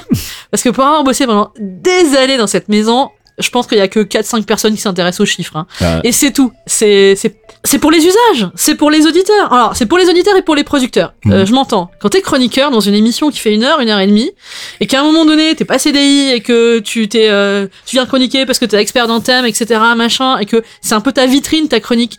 Donc et qu'en plus ça adresse un sujet tellement spécifique, qu'est-ce que tu vas faire? Tu vas demander au producteur ou à la direction de la chaîne, est-ce qu'on pourrait le mettre en chronique? Enfin Mhm. c'est normal. Et c'est à la fois pour le producteur, mais surtout pour les auditeurs, pour qu'ils se tapent pas d'aller à la 25e minute pour écouter un son ou à télécharger une heure sur leur téléphone, Mhm. alors qu'en réalité, ce qui les intéresse, c'est justement ce, ce, ce truc-là. Donc en fait, c'est pas du tout pour les chiffres, c'est juste pour faciliter les usages, quoi. Et en plus, enfin, arrêtons avec les chiffres. Enfin, les chiffres, euh, moi j'attends qu'ils communiquent la différence entre les podcasts téléchargés et les podcasts écoutés, et avec les pourcentages d'écoute et la durée moyenne. mais, mais voilà, mais c'est pas du tout pour ça, en fait. Et, euh, et après, bah, t'as des podcasts qui se séquencent et qui se séquencent pas. Mhm. Et tu vois, euh, on a mis justement, on a, on a testé un épisode de Trajectoire de chez Qualiter, sur, euh, qui est un podcast sur la culture mathématique. Et c'était, c'était super compliqué parce qu'en fait, euh, si t'es pas matheux, quand même, c'est un peu compliqué Ouais, toutes je les semaines. confirme, j'ai essayé. T'as euh, essayé c'est- difficile. Et alors donc, Bah, ça m'a donné envie de m'y intéresser, mais il y a la moitié des trucs que j'ai pas compris. Et puis en fait, surtout, euh, il y a, c'est- du podcast qui demande euh, énormément d'attention en fait. Euh, c'est pas un podcast que tu peux écouter le soir en allant te coucher, comme euh, tu peux écouter un, un serial ou un truc un peu narratif. Ou bon, t'as besoin d'attention aussi, mais c'est relativement facile à assimiler. Là, il faut vraiment que tu sois très concentré, que tu fasses attention à tout ce qu'ils expliquent. Quand il y a des notions qu'ils expliquent que tu comprends pas, bah soit te mettre en pause et aller te documenter, soit te dire tant pis, j'abandonne. Enfin, je veux dire, Oui, c'est vraiment oui, Bon, après, moi, je suis, je suis pas du tout. euh, J'adore cette idée de, pouvoir justement faire du podcast d'ultra niche. Mais quoi. carrément. Voilà, mais alors du coup, dans notre approche, qu'est-ce qu'on a fait? Ben en fait, on a voulu tester un épisode euh, qui était sur euh, sur modéliser un peu le monde Mhm. et du coup qui était très concret, qui partait d'un principe de base qu'on va te parler des des fractales dans le show romanesco, de comment en fait les gens qui font des maths voient le monde, etc. et appliqué à des thèmes de sciences humaines. Et du coup, c'était c'était et mathématique et ça l'était pas du tout. Et, euh, et ben du coup, on a, on a testé cet épisode-là précis, mais on aurait été emb- embêté de, de tester l'épisode d'avant ou celui d'après. Ouais, ouais, ouais. Et du coup, être conscient aussi de quand tu produis un contenu, en fait, qu'est-ce qui justement est de niche et qu'est-ce qui peut-être l'est pas, c'est c'est aussi, euh, tu vois, assez euh, assez important finalement. Et, euh, et l'autre qu'on a mis, c'est il y a la difficulté des podcasts qui font deux heures et, et, et Ça, c'est un coup, vrai problème que j'ai, c'est la longueur. En fait, moi, j'ai j'ai- j'ai, euh, une, une habitude de consommation qui fait que les podcasts qui dépassent une heure, une heure et demie, c'est juste pas possible pour moi, en fait. C'est, euh, ça demande euh, soit trop d'attention sur un, un- un espace de temps qui pour moi est trop long, euh, soit d'y revenir et donc de perdre le fil, donc de devoir revenir en arrière, etc. Donc ça me, ça m'embête. Et il y a des podcasts qui font trois heures, trois heures et demie, qui sont des, des podcasts de libre antenne, comme tu disais tout à l'heure, hein, qui sont des ZQSD ou des, des podcasts comme ça, et pour lesquels moi je suis pas du tout client parce que moi j'ai besoin d'avoir un minimum de structure et surtout de savoir que je suis parti pour une demi-heure, une heure et maximum une heure et demie quoi. Mais il y a, il y a un public pour ça. Et euh, quand je dis, tu vois, libre hein. antenne, c'est que euh, quelque part, euh, quand tu regardes ce, ce, ce, ce truc de, de conversation, de, euh, de chacun vient, il y a, bah, tu retrouves la même chose Mhm. sur des thèmes sur libre antenne des radios jeunes le soir, quoi, tu fait, vois. ouais. Et, euh, et donc du coup, après la question, c'est effectivement euh, quel va être le public qui vient ça, comment, enfin, comment du coup tu pars du linéarisé? Et, et je crois qu'ils y réfléchissent d'ailleurs. Et je trouve ça intéressant de, de repenser à comment tu relinéarises Mhm. avec du stream en live là-dessus et comment tu joues sur les deux. Donc je trouve ça assez intéressant. Euh, après, effectivement, c'est euh, et c'est pour ça que nous, si tu veux, on se rend bien compte que oui, le podcast marche mieux. Oui, on en, si on en parle plus, il y a plus d'audience. Euh, mais tous ces podcasts, ils vivent énormément parce que c'est des gens très connectés avec des Mhm. modes de vie dédiés vers la tech, la pop culture, qui sont beaucoup sur Twitter, qui ils sont très impliqués, tu vois. Et donc du coup, et, et donc et il y en aura sans doute de plus en plus. Euh, mais il y a quand même cette espèce de plafond de verre qui est comment t'essaies de toucher, etc. Et donc du coup, réfléchir à, à, à, à ton schéma de production et, et être conscient en fait de ces choses-là, Mhm. bah, ça te permet de dire ah bah tiens ouais ok bah là tiens telle chronique etc. Et c'est pas grave, ça touchera pas les, les gens du club, ça touchera d'autres gens. Et ces d'autres gens peut-être arriveront ensuite dans le club. C'est ça, ouais. Mais, mais c'est hyper important d'être conscient de ça. Donc nous, euh, du coup, pour l'instant, on en a pas encore très beaucoup mis, euh, parce qu'en plus, il faut que ça rentre dans des thématiques et on va pas parler de pop culture et de tech tout le temps. On va aussi Mhm. être sur des thèmes de société, etc. Et euh, mais par contre, là, on en a mis une, la, on a mis un la semaine dernière et on l'a mis à un minutage, je crois, euh, à 1h10 de l'émission, tu vois, euh, pour faire un éclairage précis, parce qu'en plus, dans cette approche euh, éditoriale, ben on essaie du coup que ça colle complètement au sujet. C'est et c'est pour ça que du coup quand euh, quand les podcasts ne rentrent pas euh, directement dans le cœur, Mhm. du c'est il y, a il y a le temps de zapper pour un auditeur classique. Il y a le temps de zapper. tout à fait. ouais. Donc et se dire et c'est dommage. Donc euh, donc voilà donc c'est en ça si tu veux qu'on expérimente et que euh, et que voilà euh, c'est euh, on apprend de ça pour savoir euh, bah, est-ce que est-ce que ça ça va être validé ou pas? Est-ce que du coup euh, et donc il faut ensuite euh, bah, la prochaine étape c'est euh, focus group prendre ton téléphone appeler les gens et alors t'as écouté comment machin et là voilà et donc euh, donc voilà on, on, on va commencer ça à partir du mois d'avril D'accord. Euh, parce que ça va être ça va être important de, de comprendre ce qu'il y a derrière Alors il y a un truc dont on n'a pas du tout parlé et euh, qui est important aussi, enfin beaucoup pour moi, j'accorde beaucoup d'importance à ça, c'est la, la qualité de la prod finalement. C'est un truc qui rentre en ligne de compte aussi dans votre sélection, j'imagine, Euh, parce que bon, alors on sait qu'il y a des gens qui font ça pour le fun et qui s'en foutent un peu de de, de bosser de bosser la qualité des, des podcasts en termes de prod. Moi, je trouve que c'est super important pour justement garder les gens et leur donner envie de continuer à écouter, c'est d'avoir un minimum de soin au niveau du son, pas être obligé de monter le volume, baisser le volume quand t'as un mec qui parle. Euh, c'est un truc que vous prenez en compte aussi. C'est un truc Oui. sur lequel vous avez déjà une visibilité, des retours et des, des stats, des, alors des, des trucs intéressants. euh, Parce que moi, j'ai, enfin, c'est un vrai questionnement c'est un, Je vois un constat, c'est que j'ai l'impression qu'en fait les gens s'en foutent globalement, que tu Bah sois voilà, ton podcast ou pas. Alors, pour moi, c'est un vrai questionnement. C'est-à-dire que quand j'ai commencé à écouter sur un podcast et euh, enregistré avec des, des micros USB qui prennent toute la résonance de la Oh. pièce, un micro pour deux, ça ne marche pas. Non. Alors que par ailleurs, ça. moi j'accompagne des gens et je leur explique qu'avec le même budget, ils peuvent prendre un bon micro, une bonne configuration et qu'il faut juste qu'ils réfléchissent à leur pratique. Est-ce que c'est du reportage? Est-ce que c'est de l'entretien Tu vois? Quand quelqu'un vient te voir en disant mais il faut quoi comme matériel? Mais ouais, mais c'est quoi ton projet? C'est ça, ouais. Et c'est quoi ton budget? Mm, mm. voilà, c'est c'est pas possible. Donc euh, donc moi le truc c'est que je viens de la radio et donc si tu veux le soin autour du son c'est quelque chose d'important. Mais quand je regarde dans les usages et que je vois ce qui se passe sur des podcasts fait. Ouais. au son tout pourri mais aux propos intéressants, bah euh, tu vois je me dis euh, est-ce que c'est un critère? Bon, ça l'est en partie. Donc, euh, mais, mais du coup, c'est, c'est, c'est compliqué. C'est-à-dire Ouais, que euh, c'est, compliqué. Donc, des fois, j'ai envie de faire des mails aux gens en leur disant Eh, Tu veux pas, on se voit trois heures là et Je je, t'apprends à, faire une bonne captation en entretien avec, du, avec des gens autour, machin. Et surtout, est-ce que tu utilises un casque? Ah, tu utilises pas de casque. Ok.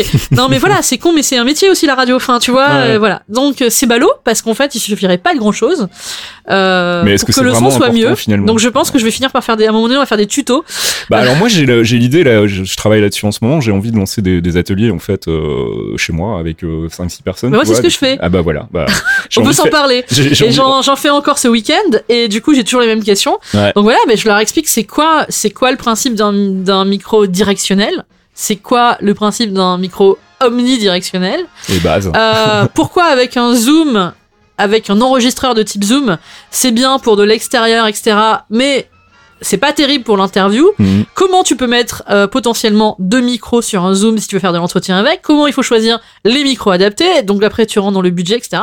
Ok, mais est-ce que vraiment ce que tu veux faire c'est du reportage? D'accord. Euh, après t'as pas t'as pas d'argent? Eh ben tu sais quoi? Tu prends ton iPhone et les oreillettes dont le micro est très bien. Il suffit juste de pas souffler dedans et je pense que tu auras un meilleur son qu'avec un micro USB. Donc voilà, tu fais quoi? Tu fais un un truc contre podcast les micros USB toi. tu fais un, hein? Ah non, mais c'est une plaie les- micros USB. Sans Moi, j'ai en pas plus, de je suis en train de parler dans un micro USB. Attends, je vais, je reviens. Je peux revenir là? Attends, parce que j'ai mon, j'ai mon studio micro. Je vais te le montrer. On fera une photo pour les réseaux sociaux. Alors, non, en fait, moi, j'aime pas le micro USB. Ça fait bizarre depuis 100 ans. D'un coup, j'ai enlevé le casque. Euh, mais en revanche, euh, j'aime bien les consoles USB. Mhm. Voilà. Donc, euh, petite console USB, possibilité de mettre une voix ou deux. Et puis, ben ensuite, euh, voilà, tu vois, on pourrait très bien faire comme ça. T'as ton pied de micro avec ton micro. Voilà, hop. Et après tu vas me sortir le truc, tu les vends en fait. Tu vends Comment ces consoles, ces micros. Non, Tu vas je me les faire vends un pas. pack à la Non, sortie. parce plus, non. non.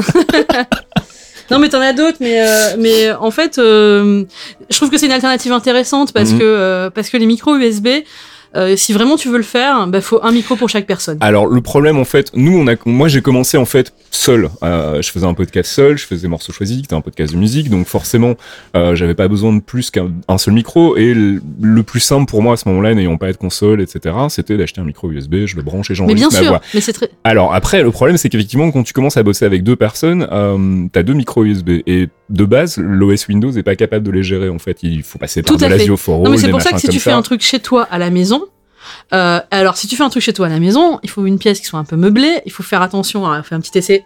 comme ça. Là, c'est bien, il y a pas beaucoup de résonance. Il faut pas de chat Euh, les plafonds sont bas, euh, il y, a, il y a suffisamment de meubles, donc il y a pas ce qu'on appelle l'effet de pièce. Ouais. Donc du coup, ça s'y prête. Euh, le problème, c'est que quand t'es pas dans ces conditions, le micro USB, bah, ça prend tout. Ouais, et donc c'est une tout, catastrophe. Ouais, ouais, ouais. Et surtout comme justement il y a ce principe. Et puis alors il y a aussi un truc qui euh, que du coup j'ai observé un peu chez les podcasteurs euh, amateurs, indépendants, professionnels, appelons-les comme on veut. mais euh, il y a pas d'écoute au casque. Mais moi, et alors, ça c'est juste le premier truc que t'apprends. moi, je le fais quand je suis seul euh, et quand je suis euh, sur les autres podcasts euh, qu'on fait à distance, je suis obligé d'avoir un casque, donc je le Ouais. fais et je le faisais quand je bossais à la radio parce que c'est vrai que c'est mieux d'entendre sa voix en fait quand tu. Mais c'est pas que sa voix, c'est surtout maîtriser l'environnement qui fait. justement est pas que ta voix. Et en fait, j'ai décidé de de pas le faire sur DLC parce que d'une part, je trouvais ça plus confortable. Non mais déjà c'était ici, il y a pas voilà, de source et puis extérieure. voilà. Et puis en Enfin, plus, de toute façon, l'idée ici, pas de faire un truc propre et de faire un truc plutôt intéressant à écouter. Et puis derrière, si de temps en temps il y a du bruit, il y a un bruit de clope, il y a un bruit de chat, euh, c'est pas très grave, tu vois. Mais tu vois là euh, par exemple, moi j'utilise un casque, donc du coup il est branché sur le micro USB, mais ça me gêne de pas t'entendre dans le casque. Ouais, j'imagine. Tu vois, parce que parce qu'en fait, du coup, cette espèce de proximité entre ta voix et la mienne, je ne peux pas la ressentir. C'est pas con. Non, mais je vais y réfléchir en Il y a fait. Ça, que- il y a la présence de ta voix, tout simplement, et il y a les éléments externes. Tu vois, Mhm. si t'avais un casque, machin, les, les miaulements, on les entendrait. Et... Attendrait pas que le chat, le le vienne jusque sur nos genoux à miauler, pour qu'on se dise ah, on va sans doute l'entendre.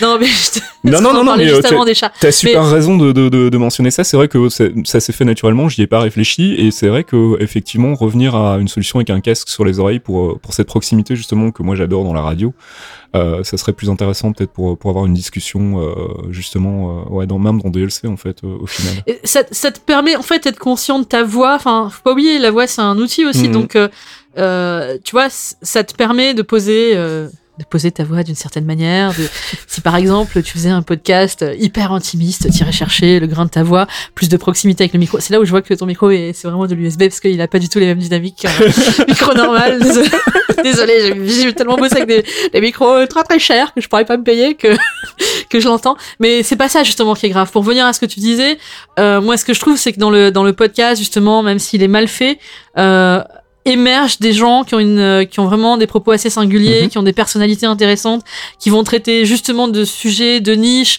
mais qui vont ils vont réussir du coup à trouver des gens qui s'intéressent à ces sujets et pour qui et les trouver à la radio, ce serait quoi trouver un sujet de niche à la radio? C'est c'est une émission en jour qui a traité ce ça. thème. Ouais, Et c'est pas récurrent parce que les grilles ne font que 24 heures, que les moyens sont limités, etc. Donc du coup, tu vois, euh, moi j'écoute pas mal de, ouais, de, de podcasts euh, euh, bah, qui traitent de tout, que ce soit de mode, euh, des passions médiévistes, de, de l'entrepreneuriat, etc. Et, euh, et tu dis, mais mince. Et en fait, le problème, c'est que bah, c'est une, c'est une barrière. C'est quand même, ça reste quand même une. Enfin, moi, je pense que ça reste quand même une barrière à l'entrée. Mhm. Pas pour tout le monde, Mhm. mais justement pour avoir une approche pour à un moment donné toucher plus de gens la qualité et le confort elle est elle est, elle est vraiment importante et après il y a pas que le problème de l'enregistrement il y a le problème de comment les gens écoutent et euh, et en fait euh, les gens n'ont pas beaucoup de culture du son mais je crois qu'on commence à être à, à arriver à ça mais la question de l'égalisation du niveau de comment tu quand tu sors ton MP3 c'est quoi la référence? Parce que les gens quand ils mettent leur casque ou leur haut-parleur et on peut s'amuser tout le temps à changer euh, ah c'est trop fort ah c'est trop ouais. faible etc et en fait, ce qui vaut là vaut aussi pour les applications de podcast, vaut Mhm. pour euh, TuneIn quand tu l'écoutes sur euh, Google Home, c'est tu passes d'une radio à l'autre et là tu fais ah baisse le son, baisse le son, ok Google, volume moins. Non mais c'est c'est une catastrophe. Et donc si tu veux, euh, nous c'est des choses qu'on prend en considération. Alors dans la curation, on a c'est pas ce qu'on a forcément privilégié. On veut trouver le moyen de de pas diffuser du son trop cracra etc. Donc on va quand même le on le teste, tu vois, on met des choses dont le son est pas mais euh, mais c'est compliqué parce que euh, parce que du coup si tu regardes quand tu fais sur un même sujet bah, quand tu recherches des contenus t'en as et du coup entre des contenus euh, euh, qui, qui sont tout aussi intéressants sur un sujet et ben peut-être qu'on va privilégier des, des trucs où le son est meilleur enfin oui, tu ouais, vois ouais. donc euh, donc finalement ça ça dessert aussi donc c'est vraiment important d'être conscient de ça puis franchement mais ça coûte pas plus cher Non, c'est- c'est juste une question de- Même si t'as pas de matos euh, de qualité en entrée, euh, moi je bosse avec des micros USB, donc bah, derrière tu fais de la post-prod, t'as des outils qui te permettent de, alors voilà alors de après il y a la- travailler ton son, ton montage Exactement. dynamique, euh, tu coupes les blancs, tu fais ceci. Tu touches. voilà. la question justement qui est celle de ces podcasteurs, c'est que l'avantage quand tu fais un podcast d'entretien et que du coup tu décides de faire ça avec un micro et pas deux parce que tu sais pas comment tu pourrais faire avec deux Bah, tu micros. peux pas monter grand chose derrière. Bah, tu peux non seulement tu peux pas monter grand chose, mais euh, c'est Tu peux surtout pas traiter ton son, quoi. Enfin, et tu surtout, si, si par exemple tu, le fais, tu faisais la même chose avec un micro, bon, bah tu mettrais, tu prendrais pas forcément un micro euh, USB, mais tu prendrais un micro dans ta main et tu ferais De le reporter à l'ancienne, enfin à l'ancienne et à l'actuelle hein, en réalité, de reportage et pas d'entretien. C'est-à-dire qu'à un moment donné, tu parles, tu parles et après tu tends le micro à l'autre Mm, personne. mm, Et donc effectivement, il se passe un moment où du coup, moi c'est ce que quand je- je- j'explique à, à des jeunes des astuces aux gens qui suivent mes ateliers et qui veulent faire ça. Alors je dis bon bah si t'as si t'as carrément plus d'argent, bah t'achètes un deuxième micro comme ça sur ton Zoom, tu mets deux micros, un pour toi, un pour la personne, mais pas n'importe quel micro, donc micro qui s'adapte euh, avec les questions techniques d'impédance, le zoom, etc. Bon. Et, euh, et donc ça c'est nickel. Maintenant si t'en as qu'un, eh ben tu considères que tu vas avoir du montage, ok, mais si tu tournes suffisamment bien et que tu es conscient, et donc il faut que tu aies un casque pour cette raison, Mm. de quand est-ce que tu finis ta phrase et ta, tu, feras, tu finis pas ta phrase en faisant comme ça euh, pour que l'autre personne parle. Non, tu finis réellement ta phrase. Et Tu ben une ouais, il y a cette demi-seconde Ouais. qui va te permettre de tendre le micro à l'autre et que la personne, et tu sais quoi, peut-être que si elle a une seconde avant de répondre, elle va peut-être réfléchir mieux à sa réponse. Et toi, à ta prochaine question. Et, et voilà. Ouais, c'est clair. Et, et donc du coup c'est euh, c'est un apprentissage, mais il faut du coup à un moment donné, enfin vouloir avoir vraiment euh, l'envie de faire mieux. Et de et le problème quand tu rentres en production et que tu rentres en diffusion, et c'est comme les problèmes que tu as dans la radio associative et même dans certaines euh, radios, c'est qu'après tu produis, Mm. tu tu as une fréquence de production et donc comme en plus tu le fais sur ton temps libre. Bah, c'est compliqué de prendre le temps d'eux et de considérer que c'est essentiel. Mais la différence, c'est que dans une radio associative, te- dans une radio même pro, ben, on te dirait pas, ouais, non, mais là, c'est bon, ça, ça passe pas à l'antenne, ça. Mhm. Voilà. Dans une radio pro, on dirait, ah bah non, t'es mignonne, mais non, c'est c'est une maquette, c'est pas un truc que je diffuse. Et, euh, et voilà. Donc après, tu peux très bien le faire pour le plaisir, comme, euh, comme tu te pointes chaque semaine faire une émission associative euh, que t'as pas préparée, machin, et c'est pas grave, on improvise et à la fin, il sort quelque chose et on s'est fait plaisir. Parce que quand même, c'est ça aussi le truc. C'est ça le but, ouais. Il faut se faire plaisir, hein, tu vois. Donc voilà, donc du coup, si tu veux, euh, je pense que c'est vraiment. euh, je pense que ça empêche pas des gens de trouver ces contenus et de les, les écouter, mais je pense que quand même ça reste aussi une barrière et, et qui ça coûterait pas euh, pas beaucoup plus, un peu plus de temps peut-être ou un peu plus d'argent, mais voilà pour le et un peu plus de formation aussi parce que du coup euh, les gens sont pas forcément conscients de ça. Et en plus, souvent, ce qui va, enfin, tu vois. Ces, euh, podcasts gagneraient aussi à être un peu plus construits, à être un peu plus pensés. Enfin, on n'a pas inventé le conducteur euh, juste pour des Mhm. minutages. On a aussi inventé le conducteur pour réfléchir à un propos éditorial et à organiser ses pensées et comment on va aller d'un sujet à un autre ou d'un truc. est- Ça sert aussi à ça. Et donc, du coup, c'est euh, aussi réfléchir à, à comment on construit ça et comment on construit l'histoire qu'on veut construire. Et donc, la question aussi de la narration, elle vaut aussi euh, pour un podcast d'entretien et de reportage. Et euh, voilà. Donc euh, après il y a des initiatives du coup qui tu vois qui, qui se montent autour de ça et c'est euh, c'est intéressant. Mais je pense que du coup les on est dans un moment où les gens vont commencer à se faire une culture du son et Mm. c'est intéressant et c'est excitant aussi quoi. Ouais, ce que tu disais, c'est que à terme, euh, un podcast même euh, très écouté euh, qui soignerait pas son son, à partir du moment où il y a un autre podcast qui va venir faire exactement la même chose en face avec un meilleur son, une meilleure Il y a prod. pas qu'une question de son, il y a la question de la personnalité, enfin la question du host et c'est là où. Je, je caricature Ouais, pour, ouais. Le, pour, pour le propos, mais, Mais en en- tout cas, euh, en tout cas, euh, c'est important quoi. Enfin, il faut pas perdre. Ouais, mais disons que c'est, c'est, même pas tant l'un par rapport à l'autre. Euh, c'est euh, là quand je dis l'un par rapport à l'autre, c'est si moi je considère qu'ils sont équivalents, peut-être qu'à un moment donné, il y en a un, on, bah on met des notes, tu vois, euh, des- on mettra peut-être un, un moment donné dans un algorithme, on prendra en compte la qualité du son. Mhm. Et bah ouais, bah, si t'es une qualité du son euh, sur 10, c'est une qualité à 4 et l'autre il est à 7, bah tu vois, j'en sais rien, on n'est pas encore à ce moment-là, mais ça, ouais. c'est- voilà. Après justement, il y a ce qui compte aussi, c'est quand même vachement la personnalité et et, la, et le ton et le propos éditorial, c'est ça aussi. Et c'est là où du coup euh, le monde du podcast amène quelque chose qui est assez différent de la radio traditionnelle, même si ça vaut aussi en radio, mais euh, dans les comparaisons qu'on fait beaucoup avec, la, tu vois, euh, le podcast aux États-Unis, euh, les écosystèmes sont pas le même et euh, du coup le podcast laisse la possibilité à des gens bah, d'incarner complètement euh, leur émission et de Mhm. faire de- du- du show quoi. Mhm. Et, euh, et c'est vrai qu'aux États-Unis, il y a cette culture de du host, quoi, de de la personnalité Ouais, qui est l'animateur, Ouais, ouais, euh, voilà. On dit host là-bas parce qu'il y a aussi la culture du late show, télévisé, etc. Et donc cette incarnation, elle est très forte. Mhm. On commence à la retrouver euh, autour du podcast. Euh, mais justement, il y a des gens qui l'incarnent parce qu'ils ont un sujet qui porte eux. Mais demain, quelqu'un d'autre vient l'incarner avec plus de personnalité. Et ouais. hein, mais, et c'est et c'est ça. Et après, c'est aussi euh, et c'est comme ça qu'après ce, ce- ça se répartit. Tu vois, même dans les dans certains podcasts, parce qu'il y en a quand même énormément. Je veux dire, si t'intéresses à la tech, euh, machin.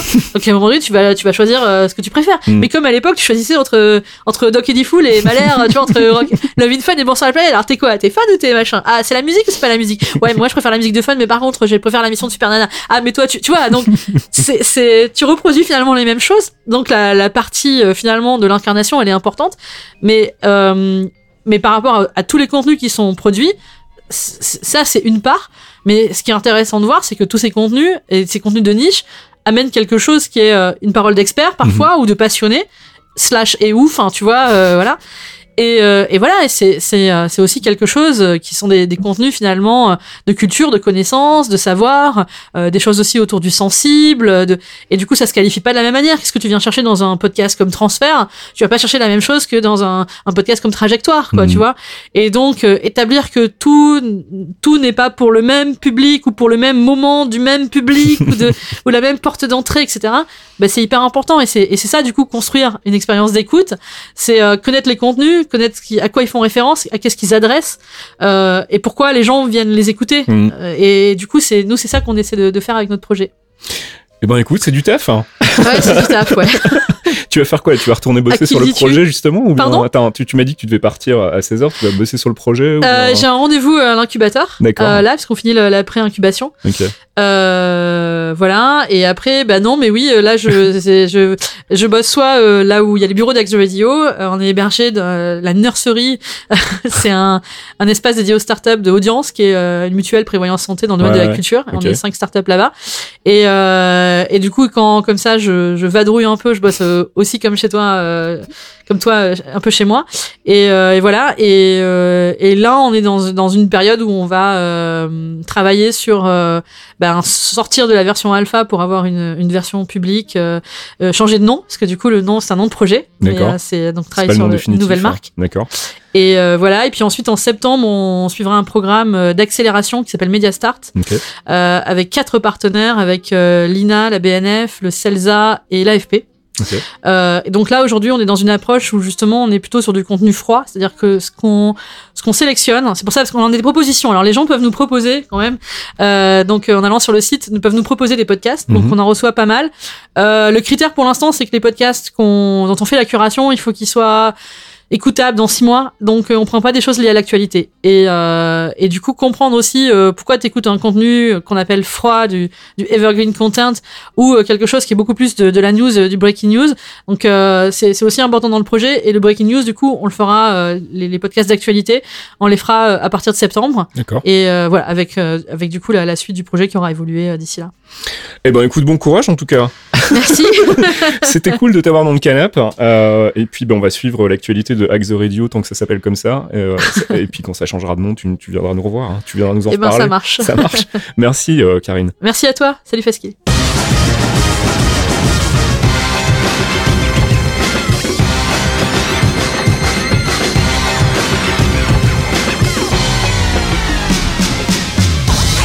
Voilà donc Canap 17ème épisode c'est fini. Si cet entretien avec euh, Karine Fillot vous a plu, je vous recommande d'aller écouter aussi l'épisode précédent, le 16ème avec euh, Charlotte Pudlowski. On parlait aussi beaucoup de podcasts. Euh, pour l'heure, ben, je vais vous quitter ici. On se retrouve dans un prochain épisode, dès que possible, avec un nouvel invité. Je vous en dirai plus dès que j'en saurai plus. Et puis d'ici là, restez fidèles à, à Geekzone. N'oubliez pas d'aller nous soutenir sur le Patreon, verser votre petite dîme pour qu'on puisse continuer à produire des podcasts de qualité. Et puis aussi à vous abreuver de news et de dossiers et tutos euh, bah, euh, tout au long de la semaine, euh, qu'on puisse se concentrer un petit peu plus sur le site. Voilà, j'espère que cet entretien vous aura plu. N'hésitez pas à faire tourner sur vos réseaux sociaux euh, et on se retrouve bah, très bientôt dans un nouvel épisode de Dans le Canap. Euh, ciao.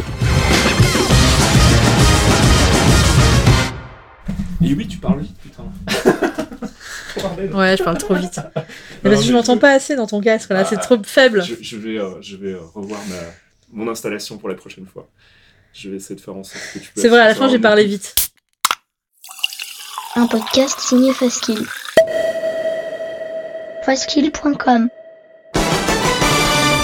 Les clairvoyants, c'est le rendez-vous mensuel de Geekzone présenté par Faskill Fox Monsieur et Archeon, un podcast d'une heure sur le MCU, le Marvel Cinematic Universe, des news, du theory crafting rigolo, des focus avisés pour tout vous apprendre sur l'univers Marvel, et bien entendu un peu de musique. Pour découvrir tout ça, rendez-vous sur geekzone.fr, on vous y attend, amis True Believers.